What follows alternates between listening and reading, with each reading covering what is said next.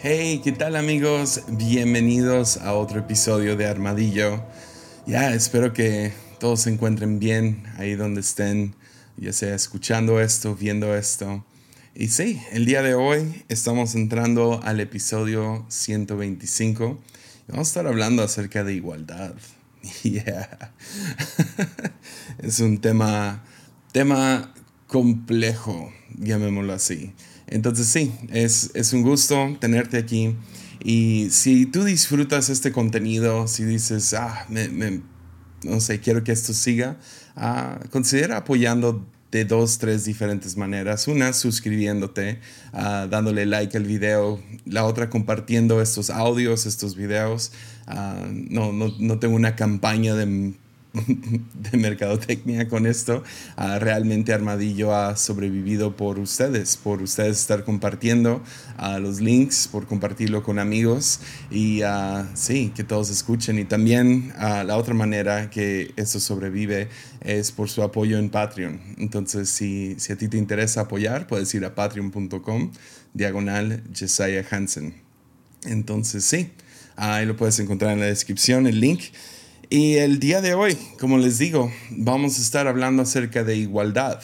Ah, ¿Qué significa? ¿Qué, cómo, lo vemos como ah, enlazándose con el reino de Dios? Entonces vamos a, vamos a leer a lo mejor la parábola menos popular de, de todas las que contó Jesús. Pero primeramente deja digo algo acerca de parábolas. He, he, dado, no sé, pequeñas cosas en el pasado acerca de parábolas algunos trucos que, existen para poder, no sé, descubrir a qué se refería Jesús o encontrar el corazón de ella. Y, ah, una que no he mencionado y me gusta mucho es, uh, es el hecho de que Jesús hablaba en parábolas para, para prevenir que la gente uh, vea demasiado rápido. Yeah. que no les pegara de frente. Ah, y, que, llegara un poco de costado. Ah, de hecho, me encanta como lo, dice la, la, poeta Emily Dickinson ah, cuando ella habla acerca de la verdad. Ella dice, di toda la verdad, pero escondida. En el camino está la virtud. Demasiado brillante para nuestra pobre dicha está la espléndida sorpresa de la verdad. ¿Cómo se alivia del relámpago a los niños con una suave explicación? La luz de la verdad debe brotar despacio o a todos los hombres cegará. Ya, me encanta esto porque Emily Dickinson le, atina. A veces que te digan la verdad ah, puede, puede chocar tan de frente que te ofende que, o que te asusta. Y el reino de los cielos ah, fue algo que Jesús tuvo que presentar lento. Ah, presentó toda la verdad, pero escondida. Escondida dentro de estas historias, estas parábolas que tenían diferentes ángulos de los cuales podías, no sé, contemplarlo, pensarlo. Ah, el chiste de estas historias es que se te quedara grabado ya sea en el corazón, en la mente y, y, que te fueras y lo masticaras y lo pensaras y lo meditaras y que poco a poco fuera, fuera subiendo, no sé, la intensidad del dimmer de la luz y que fueras entendiendo. Nunca fue el chiste que Jesús nomás llegara de frente, ofensivo, asustando a todo el mundo. Entonces cuando presentó el reino, el reino de los cielos, lo presentó lento, escondido. Ya, porque el reino de los cielos es una, es una alternativa a este mundo, pero es una alternativa radical. Ah, fuerte, intenso ah, y tan ofensivo que nos asusta. Y, entonces esta fue la razón que Jesús presenta estas parábolas. Entonces en el pasado hemos hablado acerca de parábolas como la del hijo pródigo, que son, son famosas, ¿no? Son, son, a todo el mundo les gusta. Pues el día de hoy quiero hablar acerca de una parábola, quiero, quiero leer una parábola y luego la desmenuzamos un poquito que Jesús contó. Y la verdad, si les soy sincero, ah, no es una fácil, no es una que a todo el mundo le gusta. Ah, lo dice así en Mateo 20, comenzado en el versículo 1, y vamos a leer bastante, entonces sigan ahí conmigo. Dice que el reino del cielo, eso es Jesús hablando, el reino del cielo es como un propietario que salió temprano por la mañana con el fin de contratar trabajadores para su viñedo. Acordó pagar el salario normal de un día de trabajo y los envió a trabajar. A las 9 de la mañana, ah, cuando pasaba por la plaza, vio algunas personas que estaban ahí sin hacer nada. Entonces los contrató y les dijo que al final del día les pagaría lo que fuera justo. Así que fueron a trabajar al viñedo. El propietario hizo lo mismo al mediodía y a las 3 de la tarde. A las 5 de la tarde se encontraba nuevamente en la ciudad y vio a otros que estaban ahí. Les preguntó, ¿por qué ustedes no trabajaron hoy? Y ellos contestaron, porque nadie nos contrató. El propietario le dijo, entonces vayan y únanse a los otros en mi viñedo. Aquella noche le dijo al capataz que llamara a los trabajadores y les pagara, comenzando por los últimos que habían contratado. Cuando recibieron su paga, los que habían sido contratados a las 5 de la tarde, a cada uno recibió el salario por una jornada completa. Cuando los que habían sido contratados primero llegaron a recibir su paga, supusieron que recibirían más pero a ellos también se les pagó el salario de un día. Cuando recibieron la paga, protestaron contra el propietario. Aquellos que trabajaron solo una hora, sin embargo, se les ha pagado lo mismo que a nosotros, que trabajamos todo el día bajo el intenso calor. Él le respondió a, a uno de ellos, amigo, no he sido injusto. ¿acaso tú no acordaste conmigo que trabajarías todo el día por el salario acostumbrado? Toma tu dinero y vete. Quise pagarle al último trabajador lo mismo que a ti. ¿Acaso es contra la ley que yo haga lo que yo quiero con mi dinero? ¿Te pones celoso porque soy bondadoso con otros? Así que los que ahora son los últimos, ese día serán los primeros y los primeros serán los últimos. Ya, es uno de esos versículos ah, frustrantes. Eh, o sea, creo que a todos nos, nos, nos ofende de un nivel a otro. Ah, porque creo que empatizamos o simpatizamos con los trabajadores que llegan antes que trabajan todo el día, de las 6 de la mañana hasta las 6 de la, de la noche, tarde, y reciben lo mismo. Ah, y los últimos, los que llegan y solo trabajan una hora, uh, o sea, ni sudan, piénsalo así, ni sudan. O sea, no, no estuvieron bajo el arduo sol. O sea, creo que hay, creo que podemos ver claramente la injusticia. Entonces déjame contarlo una vez más, a lo mejor con algunos ejemplos que nos, nos ayudaría. pongámosles números a esa cosa. Entonces llega un propietario, tiene un viñedo y quiere contratar, no sé, llamémoslo Carmelo al, propietario. Y Carmelo quiere, quiere contratar jornaleros. Estos jornaleros viven al día y van y los buscan ahí a la ciudad. Hay quien quiere trabajar conmigo hoy. Y va y encuentra un puño de, de jornaleros, ¿no? Y les dice, digamos que por generosidad y no más porque el número 100 es fácil, ah, no estoy tratando de hacer algún, ah, alguna comparación, pero digamos que les va a pagar 100 monedas, ¿ok? 100 ah, dólares, 100 pesos, 100, no sé, lo que sea. 100, 100 pesos colombianos a lo mejor no. sería muy poco. Ah, pero digamos que 100 dólares, no es para ser exageradamente generoso. O sea, ¿a quién no le gustaría ganar 100 dólares por un día de trabajo?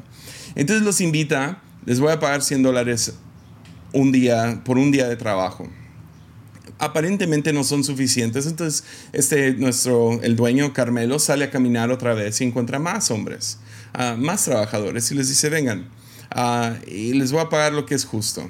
Ya van para allá. Eso pasa dos, tres veces y luego a las 5 de la tarde ya se está por acabar el día y ve a un grupo de hombres que no han sido contratados en todo el día y les dice, hey, ¿por qué no les han contratado? Ah, ¿Por qué no están trabajando? Porque nadie nos contrató, les, le contestan. Entonces vayan y trabajen a mi viñedo. Entonces ellos van y al final del día saca un billete de 100 dólares, que entiendo, entiendo, no tienen que decirme, entiendo que es mucho, pero nomás por la analogía. Les da 100 dólares a cada uno y los últimos dicen, no, pues si le dieron 100 dólares a los que trabajaron una hora, nosotros que llevamos 12 horas, imagínate cuánto nos va a dar. Y les da lo mismo. Ya, ya, es, es una historia es una historia difícil, ah, es, es, ofensiva para nosotros, porque vemos la injusticia. Eh, ¿Qué onda con los que trabajaron todo el día?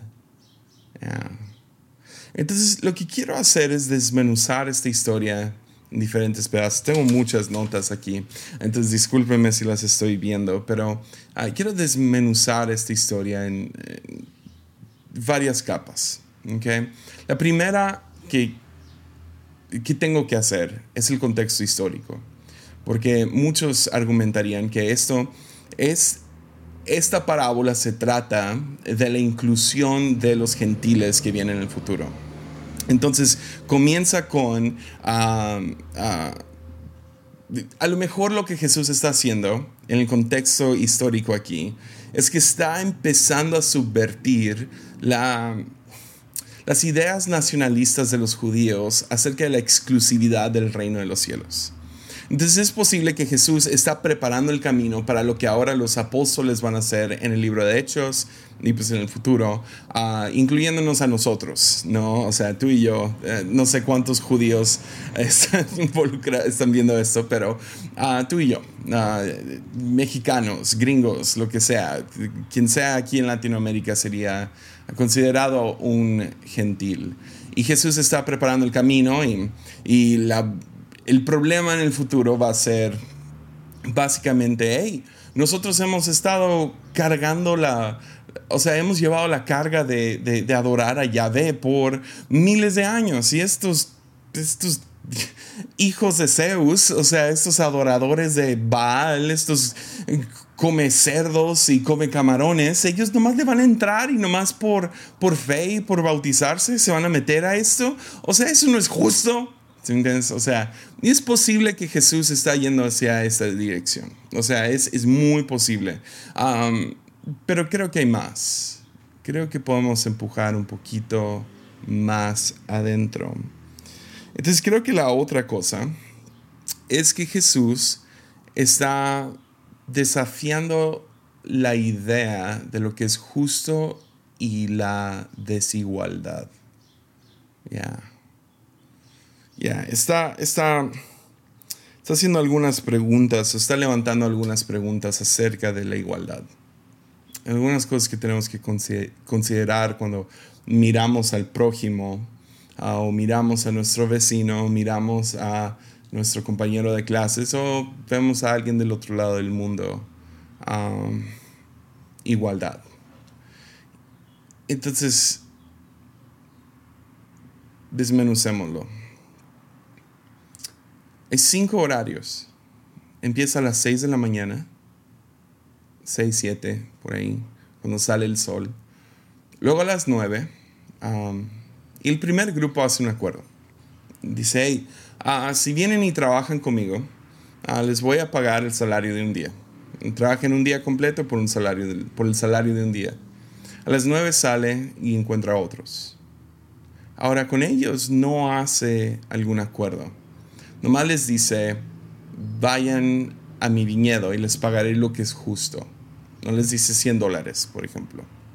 Dice, les voy a pagar una cantidad. Me imagino que supusieron, pues a lo mejor nos paga 80 dólares, porque pues nos perdimos las primeras tres horas. Pero ellos tienen que nomás ir y confiar. Eso pasa dos, tres veces, a las 12 y a las 3, cada tres horas. Y me imagino cada grupo pensando, ah, me va a pagar menos, menos, menos. Al final tienes a este último grupo. Con ellos no hay ni una promesa. No les hace la pregunta, ¿por qué no están trabajando? Y ellos contestan, ah, porque nadie nos, nadie nos contrató. Y nomás les dice, entonces vayan, vayan a mi viñedo.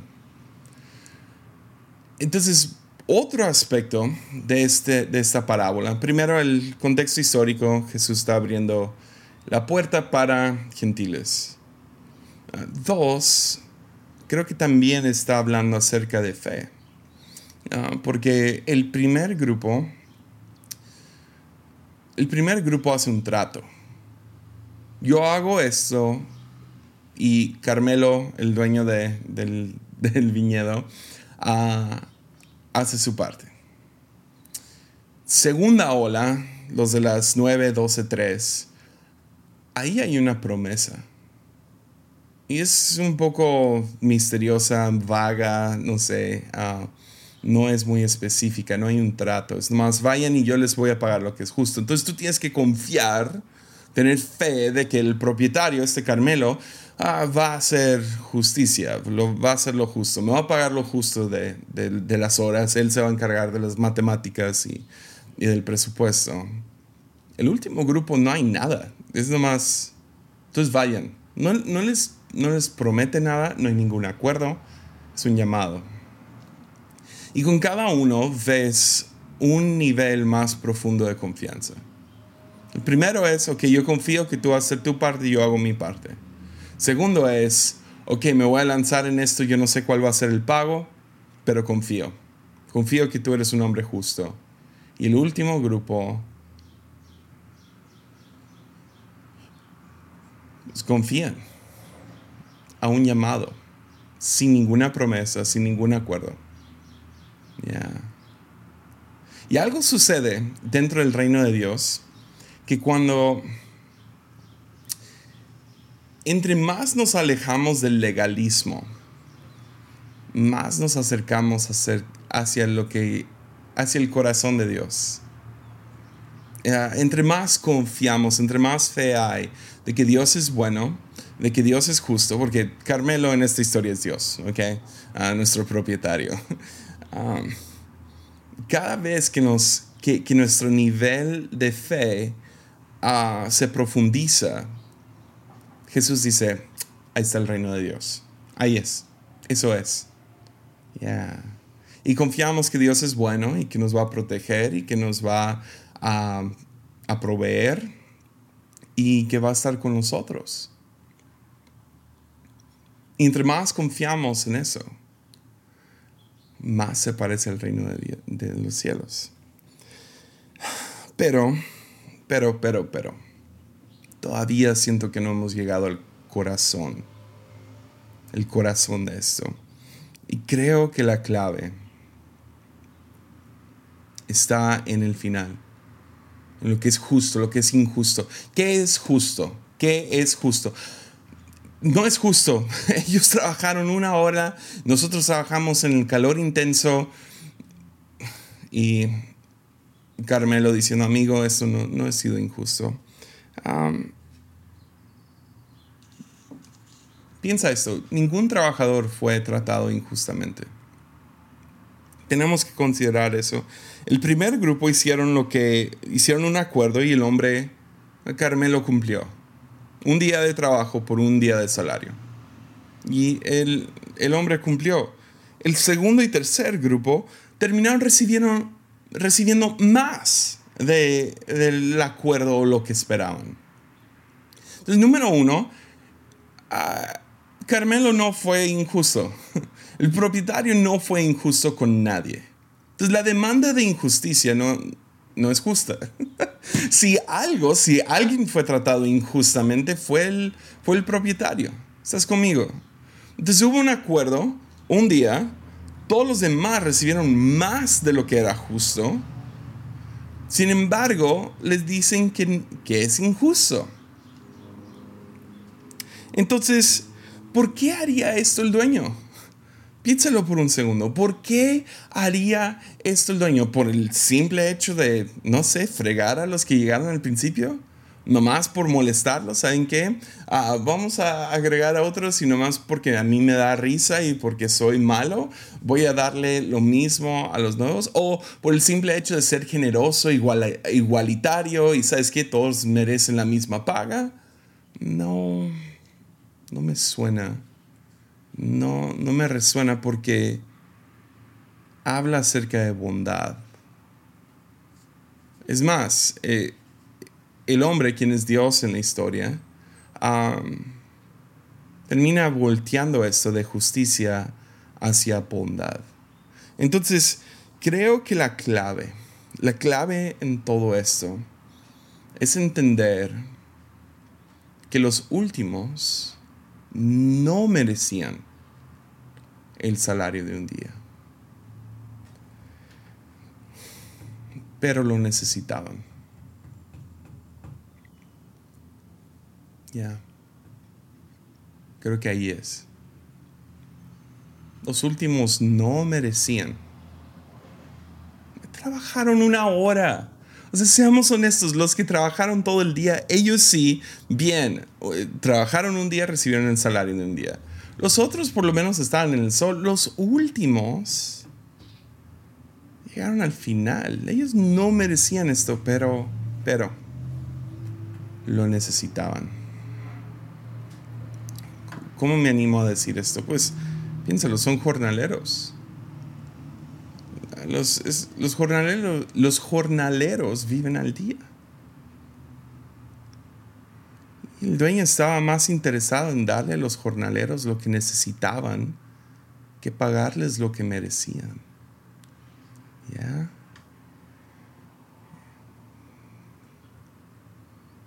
Y cuando alguien recibe lo que necesita de acuerdo a la generosidad de alguien más, yo creo que ahí es donde Jesús dice, ahí está, ese es el reino, eso es, ese es el reino.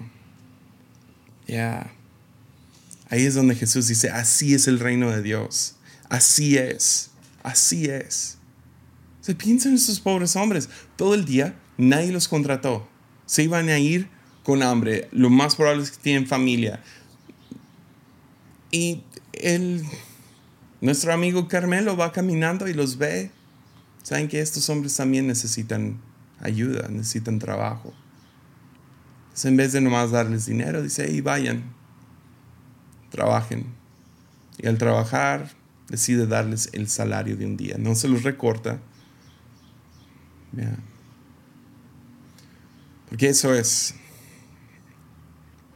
los últimos no merecían el salario de un día, pero lo necesitaban. Entonces sí, déjame repetirlo.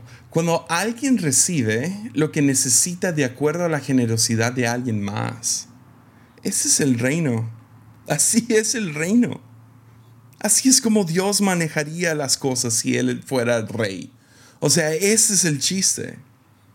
Gente recibiría lo que necesitan bajo, basado en la, en la libre generosidad de otros. Porque esa es una de las cosas que empieza a demandar. Dice, hey, hey, este es, este es mi dinero, eso es lo que yo, este es mío, yo puedo dárselo a quien yo quiera. ¿Acaso hay ley que me impida dar este dinero? Yeah. Yeah. Entonces, la pregunta ahora es, ¿por qué nos ofende esta historia? Porque yo sé, a, lo mejor dices, ah, no, no estoy ofendido de que, ay, voy a llorar, pero creo que la esa pregunta es, ¿por qué me ofende? ¿Por qué nos ofende como seres humanos? Y creo que la clave está en cómo miras el mundo. ¿Cómo miras? Porque todos traemos lentes, ¿ok? Ah, a lo mejor no físicos, pero todos tenemos algún lente por el cual vemos el mundo. Y el lente más popular, por lo menos en nuestro sistema occidental, es, es lentes de competitividad. O sea, todo es competitivo, todo es quién sacó los mejores grados en la escuela, ah, quién tiene más seguidores en tal plataforma, quién, ah, quién tiene los números perfectos de pecho, cintura, cadera. Es, es, es, un juego de números y es un juego de competitividad y dentro de nuestro sistema existen ganadores y perdedores. Existe, eh, ganas o pierdes. Ah, tienes, tienes gente inteligente y gente que no. ¿Y cómo se mide eso? Ah, por exámenes. Y los que salen arriba son los inteligentes, los que salen abajo son los perdedores, son los, los no inteligentes. Y todo es una competencia. ¿Quién tiene más dinero? ¿Quién tiene más fama? ¿Quién tiene más, eh, más educación? Ah, y entonces jugamos, jugamos este juego de, competencia, de, de, si nomás trabajo suficiente, entonces yo puedo llegar hasta arriba. Ah, y no es, no, es, no es solo capitalismo, ¿ok? No estoy hablando de capitalismo, es un sistema de competitividad. Y lo llamamos un juego, pero en realidad es una guerra. Es nosotros contra ellos. Ya. Entonces puedes terminar viendo el mundo a través de ese lente.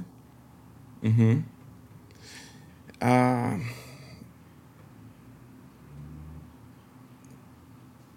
pero la defensa del dueño es... es ¿por, ¿por qué les da celos mi, mi generosidad, mi bondad? les da celos. O sea, es la manera que los despide, ¿no? Ah, o sea, está hablando de, todo esto y está diciendo.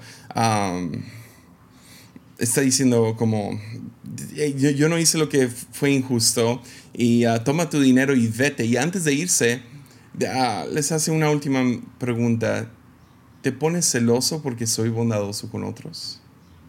Y ves, dentro del sistema competitivo, no nos gusta que otros reciban generosidad. O sea, imagínate en una carrera, carrera de, de, sí, de correr. imagínate que estás a punto de...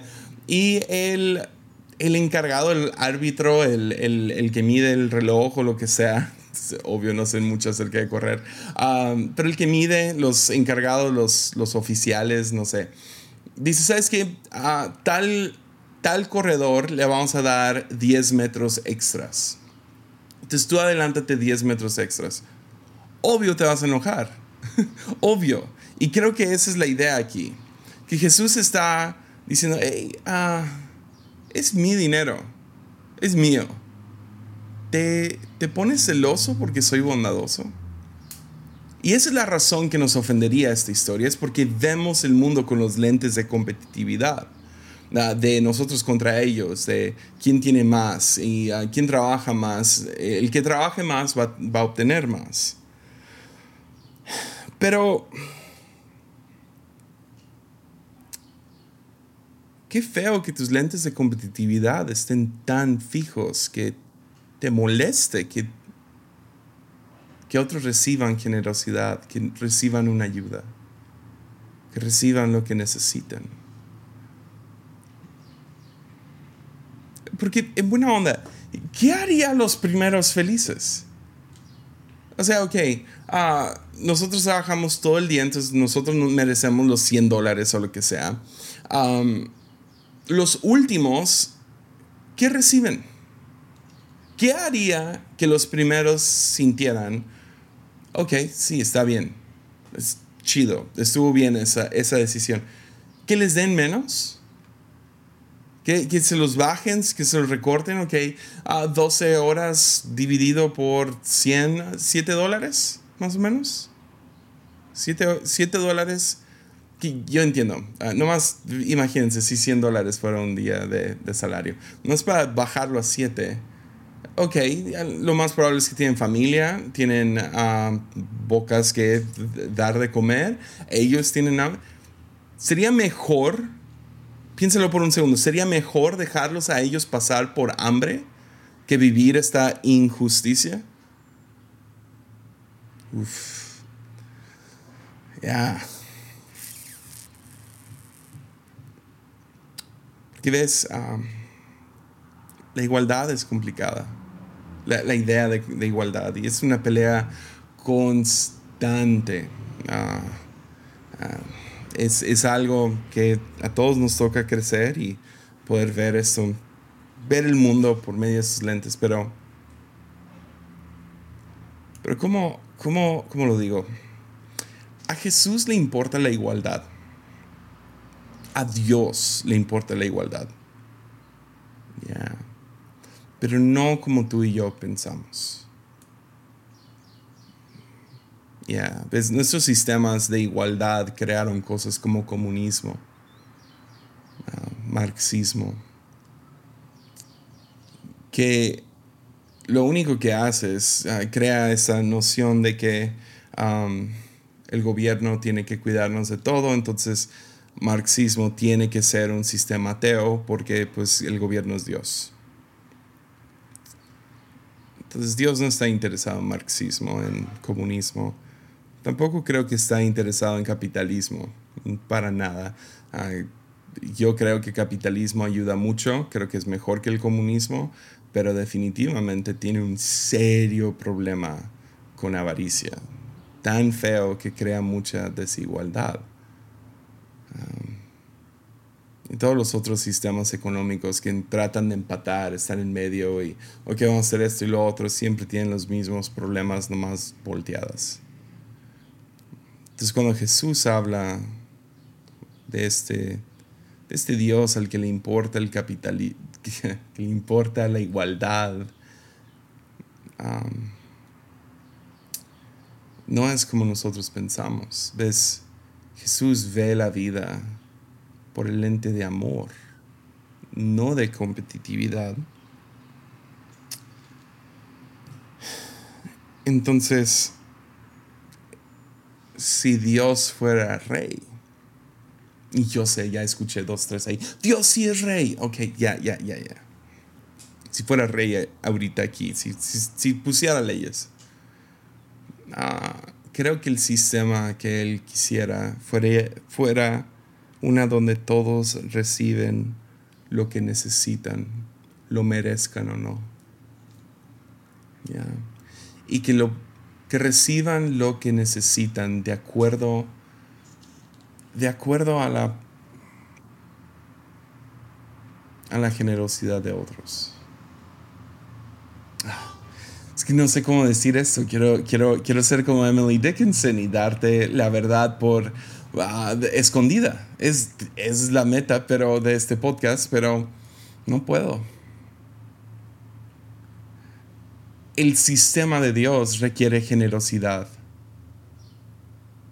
¿Y sabes qué? aquellos que no merecen, aquellos que reciben lo que necesitan, aun cuando no lo merecían. ¿Sabes cuál es la palabra para describir eso? Gracia.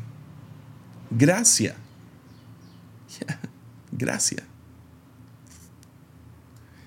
Porque así es. Y tenemos que evaluar eso, que ya, ya, ya, ya le voy a dar derecho. Ya ni modo, si te ofende, pues ni modo, la regué, perdóname Jesús. ¿Por qué los últimos fueron los últimos? Piénsalo un segundo. ¿Por qué fueron los últimos? Lo más probable es que nuestro amigo Carmelo salió a caminar, a buscar sus jornaleros del día. Entonces sale caminando y llega al lado, no sé, sale al lado o sur de la ciudad. Y llega y ahí hay algunos jornaleros y les dice, hey, ah, vengan a mi, a mi viñedo y les voy a pagar el salario de un día. Y los lleva, les enseña, los deja con el capataz. Ok, voy a salir. Y ahora entra un poco más adentro. Eso es lo más probable que sucedió. Entonces, ¿por qué los primeros fueron los primeros y por qué los últimos fueron los últimos? Lo más probable es que, ¿sabes qué? Suerte. Fue pura suerte. Salió siendo que Carmelo se los topó primero y se topó con los últimos últimos. Lo más probable es que ellos estaban hasta el norte o lo que sea, del otro lado de la ciudad, y para aquel entonces ya había sido tarde. Es suerte. Es suerte, ya escuché a algunos enojados, pero bueno, suerte. Pero piénsalo, por favor, piénsalo.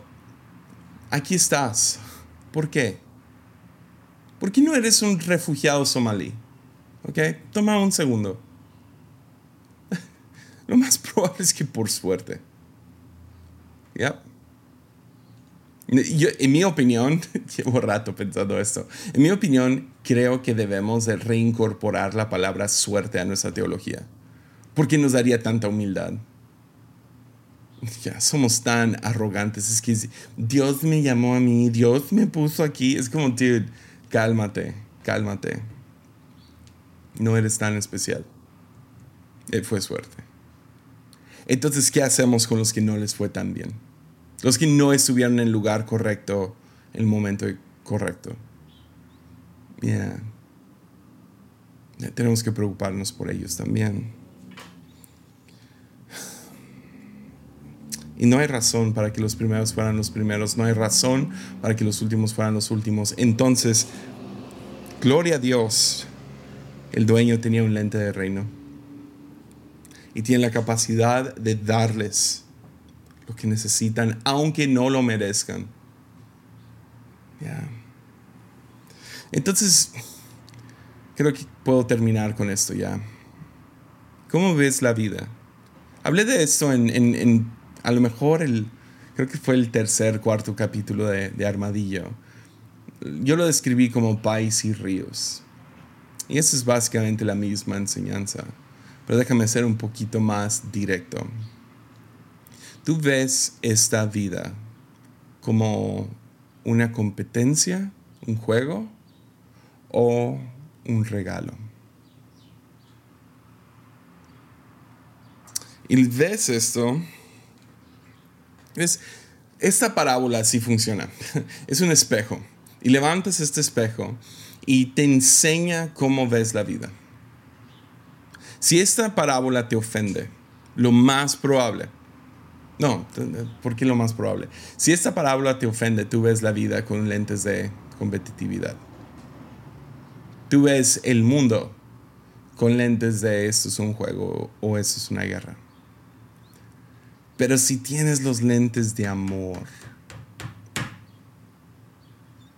si ves el mundo como un regalo y ves al prójimo con amor, entonces ves esta historia como hermosa, ¿no? Lo ves hermoso, ves, ves a un dueño de un viñedo siendo generoso con aquellos que lo necesitaban.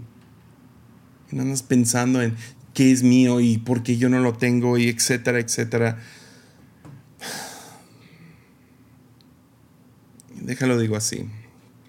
Si a ti te asusta que alguien menos merecido que tú reciba igualdad a ti, basado en su necesidad y el amor de Dios, sigues viviendo fuera del reino.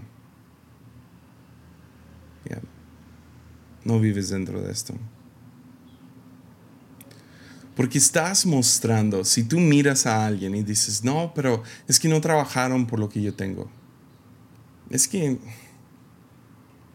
Amén. Ah, me estoy aguantando y me voy a aguantar. Ejemplos que quiero dar. Si tú dices, es que no, si quieres lo mismo que yo tengo, entonces veías lo que yo hice. Si, si esa es tu manera de ver el mundo, si te ofende esta historia, si te asusta que alguien reciba una herencia, que alguien sus seguidores suban o lo que sea, si alguien toma tu lugar en el trabajo, pero ellos no lo merecían, pero lo necesitan, y eso te asusta o te ofende, te enojas, te da envidias, te da celos, estás fuera del reino. ¿Que Dios puede ser generoso con quien Él quiera? Entonces sí, seamos honestos por un segundo. Eso es algo con lo que yo lucho todo el tiempo. Veo amigos, veo a conocidos, veo a familiares que les va bien. De la nada hay un toque de suerte. Ah, Dios le abre la puerta. No sé, cosas funcionan. Y me da celos. Me da envidia. es, es algo con lo que luchamos. O sea, entenderlo aquí no significa que lo entiendas acá. Y creo, creo sinceramente que va a tomar el resto de nuestras vidas si queremos entrar a esta, ir cambiando nuestra manera de ver el mundo, ir cambiando esos lentes, Creo que va a tomar el resto de nuestras vidas entenderlo. Y está bien. Pero por lo menos hacer el esfuerzo de, de cacharte, ¿no? De, de, cuando empiezas a tener celos de que a alguien le va bien, de que tu hermano le fue bien. Porque ves, queremos generosidad para nosotros, queremos gracia para nosotros. Entonces cuando lo vemos en alguien más y nosotros no lo recibimos o digamos que nosotros recibimos lo que merecimos y alguien más recibió lo que, lo que no merecía, y Dios es generoso con ellos o el sistema es generoso con ellos o por pura suerte les fue bien o les fue mal, entonces ellos recibieron lo que necesitaban y a ti te da envidia, te da celos. La razón que me animo a decir que estás fuera del reino de los cielos es porque Jesús dijo sobre todas las cosas, ama a Dios junto a tu corazón, alma, mente, todo eso. Dijo, ama a tu prójimo como a ti mismo. Entonces, si tú no quieres, si, si tú dices, es que quiero, o sea, todos queremos generosidad hacia nosotros, todos queremos ganarnos la lotería, todos queremos, no sé, que de la nada se te ponga, no sé, tus cinco minutos de fama o lo que sea. No sé, estoy dando ejemplos terribles, pero es para que me, no sé, es para explicarme. Pero miramos a alguien más y decimos, no, ellos no. entonces no los amas como a ti mismo. Entonces por eso, man, yo quiero estar dentro del reino. Quiero ser parte de lo que Dios está haciendo aquí ahora. Entonces déjame, termino, déjame terminar con esto. Cuando leemos una parábola, ah, terminamos identificándonos con alguien en la parábola. El hijo pródigo es un claro ejemplo donde todos nos sentimos el, el chico que va y desperdicia todo y se encuentra en el fondo de su vida y regresa el padre y nos identificamos con él. En esta historia, creo que por instinto, porque vivimos en un mundo competitivo, nos terminamos identificando con los últimos, con los, con los primeros. Los primeros que fueron pagados al final, que recibieron el salario de un día por, un, por el trabajo de un día. ¿Por qué? ¿Por qué nos identificamos con ellos? Son, son los malos de la historia. O sea, esos vatos apestan. ¿Por qué? ¿Por qué? ¿Por qué nos identificamos con ellos? ¿Por qué sentimos simpatía por ellos? ¿Por qué decimos es injusto? ¿Por qué? ¿Por qué eso está en nosotros cuando, cuando sí somos honestos, somos los últimos? Somos los últimos que si fueras honesto por un momento dirías, ¿sabes qué? Yo no merezco, no merezco la misericordia de Dios, sin embargo me da, me da una porción completa de su gracia cada vez. si, si viéramos así todo, si lo viéramos, no, tendríamos que ser envidiosos. No nos daría celos. No, no viviríamos con avaricia, viviríamos agradecidos porque llegamos a la última hora, la última hora. Y se nos dio la porción completa de su gracia.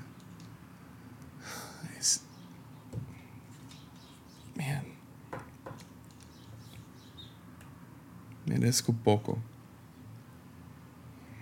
Deja hablo por mí, yo merezco poco. Sin embargo, Dios me ha dado una porción completa. ¿Por qué? Porque lo necesito. Lo necesito.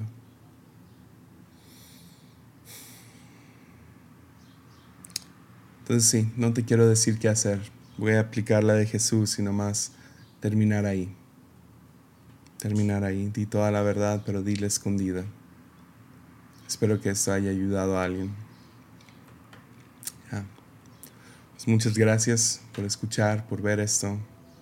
Que no se te olvide compartir esto. Y sí, nos vemos la próxima semana. Ánimo.